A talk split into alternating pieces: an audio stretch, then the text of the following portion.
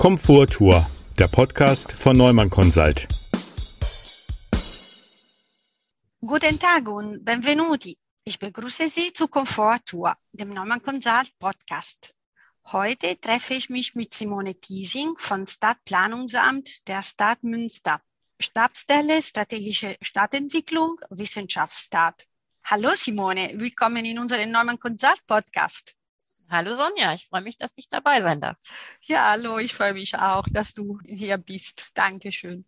Die Stadt Münster lässt gerade ein integriertes städtebauliches Entwicklungskonzept für die Innenstadt erarbeiten und legt dabei auch besonderen Wert auf die Erreichbarkeit, Zugänglichkeit und Nutzbarkeit für alle Menschen. Wir als Neumann Consult haben die Aufgabe gehabt, die Barrierefreiheit der Innenstadt zu analysieren und entsprechende Handlungsempfehlungen abzuleiten. Kannst du unseren Zuhörenden bitte einen kurzen Überblick zu dem übergeordneten Prozess geben? Ja, das mache ich gerne. Ähm, also wir haben nicht nur alleine das Handlungskonzept barrierefreie Innenstadt gemacht, sondern das ganze Vorhaben ist eingebettet in einen großen Zukunftsprozess, den wir für die gesamte Innenstadt der Stadt Münster durchführen. Und das machen wir auch mit verschiedenen Kollegen hier bei uns in der Stadtverwaltung gemeinsam.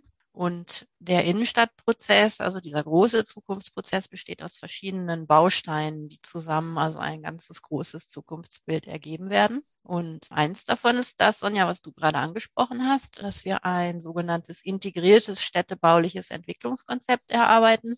Das ist so eine Art Zukunftskonzept für die Innenstadt, in dem dann auch ganz konkrete Maßnahmen stehen werden, die wir dann mit einer Perspektive von ungefähr zehn Jahren auch umsetzen möchten. Und das ist quasi so unsere große Leitplanke, unser großes ähm, ja, Rahmenprogramm.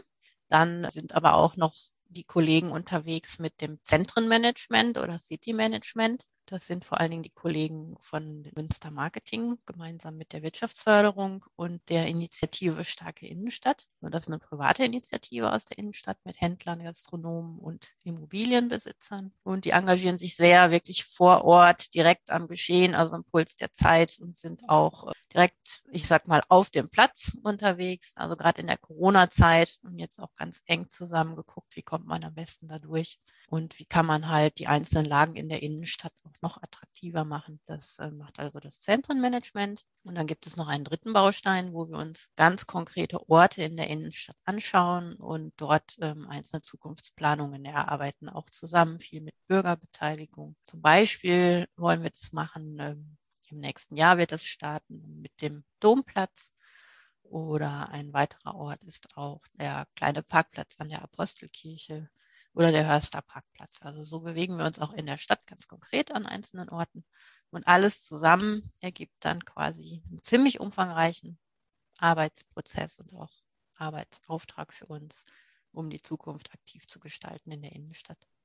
Und apropos Zukunft, äh, wie sieht aus deiner Sicht die Zukunft der Innenstädte aus und welchen Beitrag kann die Stadtplanung dazu leisten?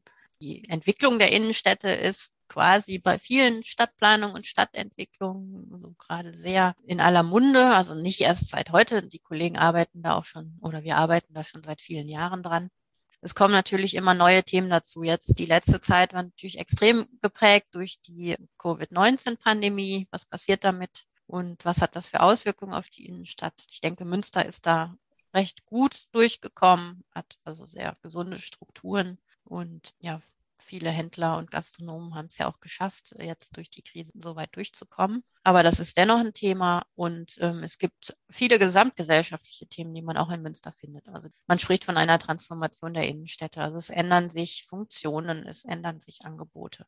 Der Handel ist ja immer stärker vom Onlinehandel geprägt. Da gibt es dann Ver Veränderungen. Also was macht der stationäre Handel noch? Bietet der vielleicht noch andere Nutzungen an oder andere Übernimmt er noch andere Funktionen mit oder wie verändert sich der Handel in der Stadt? Das Thema Klimawandel, Klimafolgenanpassung ist ähm, auch ein großes. Also wir haben jetzt ganz weit oben auch die Klimathemen mit auf dem Plan. Und ein großer Wunsch, der immer mehr zunimmt, auch seitens der Bevölkerung, ist auch, dass man mehr sich im öffentlichen Raum, also auch draußen einfach aus, aufhalten kann oder können möchte, ohne was verzehren zu müssen zum Beispiel. Also wir schauen auch, wo man in der Stadt das vielleicht noch mehr ermöglichen kann. Und da gehört zu diesen Bereichen auch wirklich das Thema Barrierefreiheit dazu. Und deswegen haben wir uns entschlossen, noch ergänzend als extra Beitrag für das Zukunftskonzept ein kleines Handlungskonzept barrierefreie Innenstadt erarbeiten zu lassen, wo uns ja das Team von Neumann Consult begleitet hat.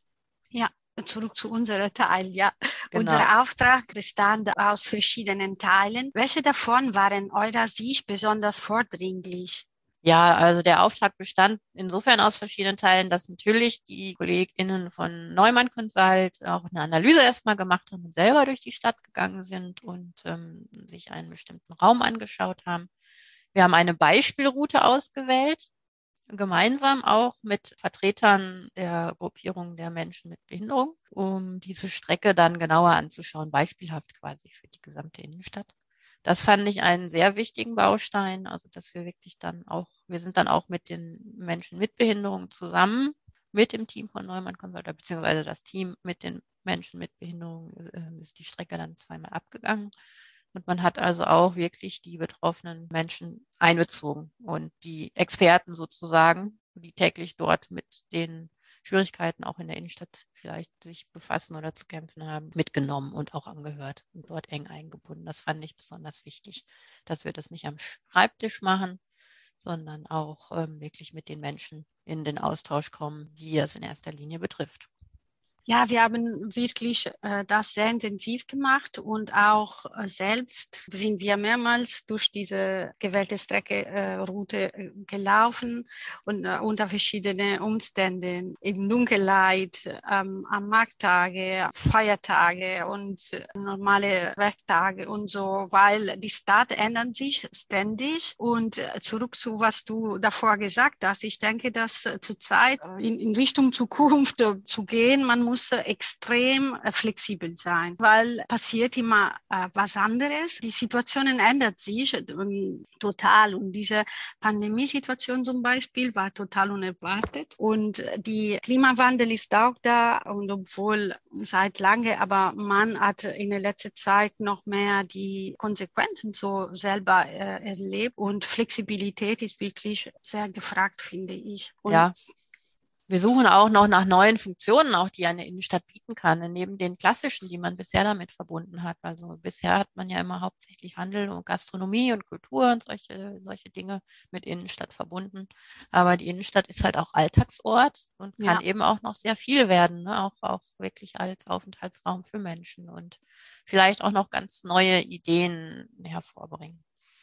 Ja, und ja, wie gesagt, im Mittelpunkt unserer Arbeit stand die Untersuchung der Barrierefreiheit einer vorab ausgewählten Referenzstrecke mithilfe zweier Begehungen, wie du gesagt hast, und, und eine Fokusrunde auch haben wir gemacht mit Mitgliedern der Kommission zur Forderung der Inklusion von Menschen mit Behinderungen und weiteren Menschen mit Behinderungen sowie deren Begleitpersonen. Wie bewertest du diese Art der Bürgerbeteiligung und welche weiteren Beteiligungsformen Maßnahmen habt ihr zur Erarbeitung des integrierten städtebaulichen Entwicklungskonzepts gewählt? Wie sind hier eure Erfahrungen? Ja, ich finde es eben, hatte ich vorhin ja auch schon angedeutet, sehr wichtig, die äh, Bürger, also BürgerInnen sowieso und auch eben betroffene Gruppen oder spezielle ich sag mal, Laienfachmänner mit einzubinden. Und ähm, wir haben auch jetzt in dem gesamten Zukunftsprozess für die Innenstadt uns auch sehr bemüht, dort viele Angebote zu schaffen, wo sich ähm, Bürgerinnen und auch Besucher der Stadt und Besucherinnen einbringen können. Wir haben äh, im letzten Jahr, genau ziemlich vor einem Jahr, also Anfang Oktober war das, äh, auf dem Prinzipalmarkt eine große Beteiligungsaktion gemacht Dort war ein Infostand aufgebaut. Wir haben von der Stadt einen Marktstand erworben, der extra umgebaut ist und den wir benutzen können für solche Beteiligungsaktionen. Das ist immer ein sehr schönes Bild, ein sehr buntes Bild. Der war dort aufgestellt und wir hatten einen großen Raum noch installiert auf dem Prinzipalmarkt, in den man hineintreten konnte. Dort war ein großes Luftbild von der ganzen Innenstadt auf dem Boden und an den Wänden präsentiert. Und ähm, die BesucherInnen konnten dort ähm, ihre Zukunftswünsche und Vorstellungen und Ideen festhalten auf Postkärtchen und auf Post-its und auf konnten malen, also Kinder konnten malen. Und das war wirklich eine sehr große Aktion. Im Nachgang haben wir dann auch noch im Internet eine Online-Karte eingestellt. Auch dort konnten direkt verortet in der Karte auch Anregungen eingetragen werden. Und wir sind im Endeffekt auf über 1700 Anregungen gekommen. Also so hm, viele viel. Menschen haben sich wirklich engagiert und eingebracht und das auch sehr positiv aufgenommen. Und ähm, genau, dann haben wir noch ein Multiplikatorenamt gemacht. Das war also ein, eine Veranstaltung mit geladenen Vertretern der Stadtgesellschaft und Vertreterinnen der Stadtgesellschaft, die wir dann auch noch in den Prozess einbezogen haben, also erklärt haben, was wir tun und eben auch mit denen zusammenarbeiten.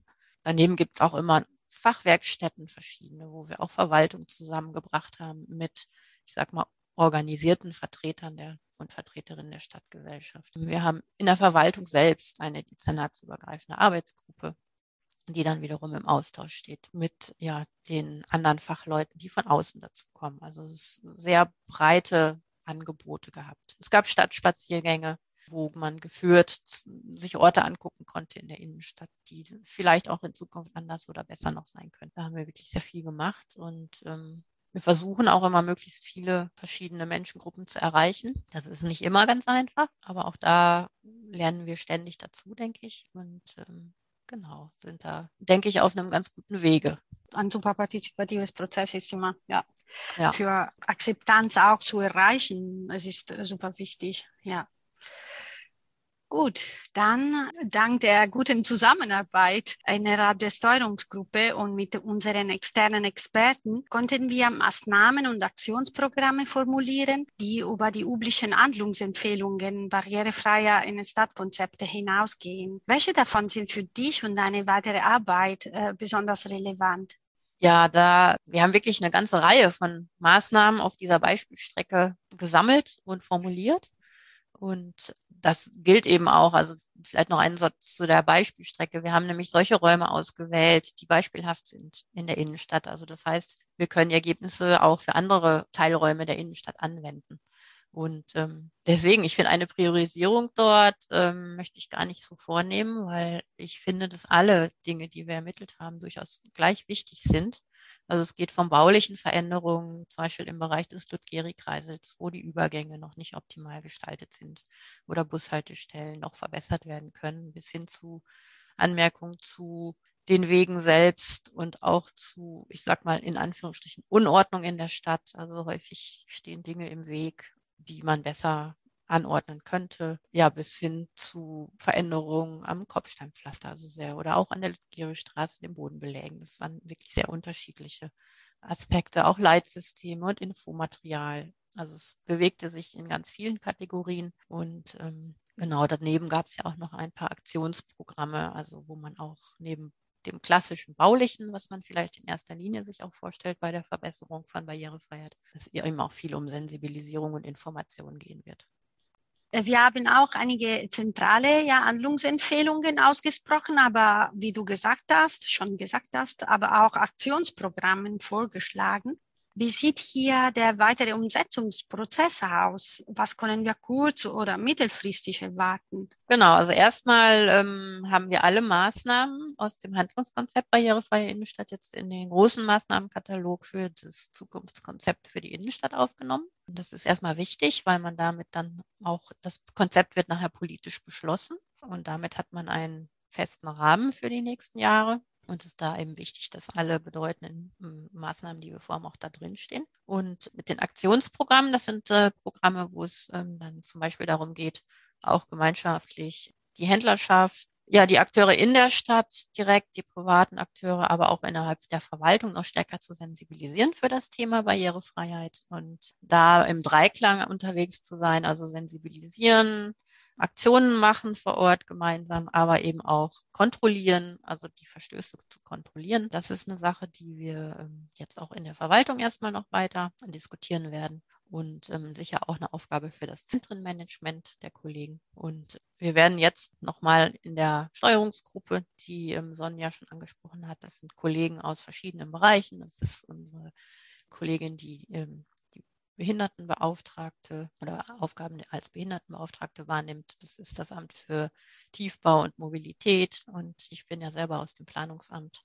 Also wir sind eine themenfeldübergreifende oder abteilungsübergreifende, ämterübergreifende Truppe und werden jetzt auch schauen, wie wir jetzt die Maßnahmen aus dem Konzept dann weiter anschieben können, dass auch eine Umsetzung erfolgt.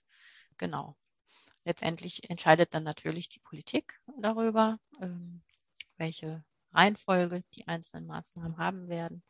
Und ähm, ich hoffe, dass man dann im Zuge von ja, Maßnahmen, die gerade sowieso schon anstehen, auch schon erste kleine Umsetzungen zeitnäher hinkriegt. Ja, super. Wir sind gespannt, wie das weitergeht und äh, wir bleiben natürlich hier gerne weiter am Ball, Simone. Ja.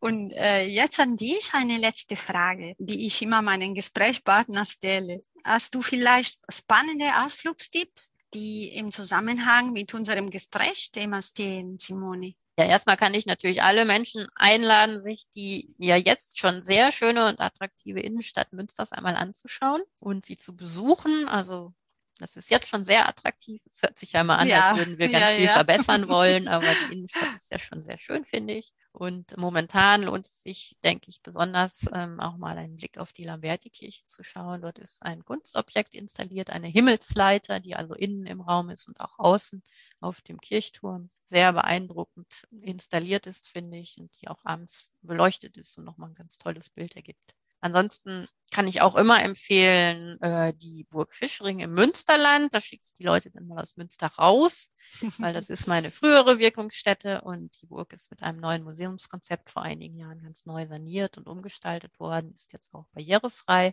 zugänglich, sodass ich das auch noch jedem, das ist so ein bisschen mein persönliches Fable, noch jedem ans Herz legen kann, sich das mal anzuschauen. Und auch die Stadt Lüdinghausen im Übrigen zu besuchen, die auch sehr, eine sehr nette kleine Stadt ist ja, ich kann nur zustimmen. Und ja, vielen Dank, Simone, und ein Dankeschön auch allen Zuhörern. Wir freuen uns auf Ihre und eure Anregungen und Kommentare und ich sage Arrivederci und bis zum nächsten Mal. Vielen Dank, Simone. Dankeschön. Ja, gerne.